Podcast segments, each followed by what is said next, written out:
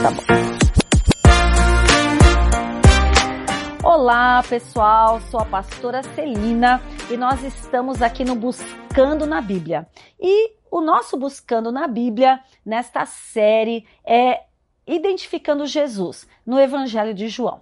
O Evangelho de João tem 21 capítulos e com certeza nós vamos identificar uma característica, nós vamos identificar Jesus em cada capítulo. Nós já vimos que ele é o Verbo, que ele é o provedor, que ele é profeta, que ele é mestre, que ele é o, aquele que provê todas as coisas, que ele é aquele que multiplica, que aquele que segue a Jesus não tem falta alguma. E agora nós chegamos no capítulo 9.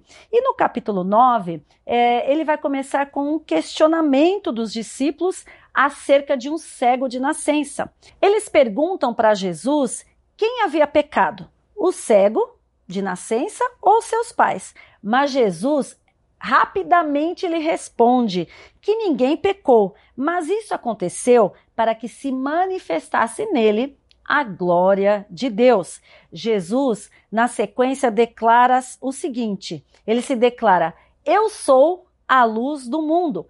Após essa declaração, cuspiu na terra e com a saliva fez lodo. Untou os olhos ao cego, do cego, e disse para ele ir até o tanque de Siloé e se lavar. Ele foi, fez o que Jesus mandou e voltou enxergando. Quem conhecia este cego ficou espantado, pois o conhecia desde nascença e ele era cego e agora estava enxergando. Então questionavam quem tinha, quem tinha feito esse milagre, quem tinha feito isso na vida dele. Ele respondeu que foi Jesus e também contou de que maneira Jesus o curou. Houve muitos questionamentos, por parte dos fariseus. É claro, os fariseus sempre estavam ali para questionar Jesus, para questionar os seus milagres, para duvidar do seu poder.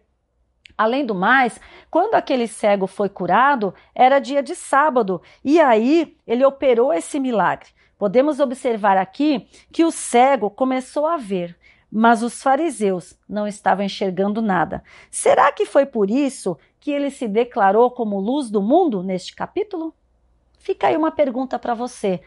Você entende? É, a, a, ali parece uma contradição. Aquele cego não enxergava, Jesus o curou, ele voltou a enxergar. E os judeus que enxergavam, que tinham a visão, não, consegu, não conseguiam enxergar quem era Jesus. E aí ele se declara: Eu sou a luz do mundo. Que Deus te abençoe. Espero que tenha acrescentado para você conhecimento essa, esse capítulo 9 para nós aprendermos que Jesus é a luz do mundo. Que Deus te abençoe.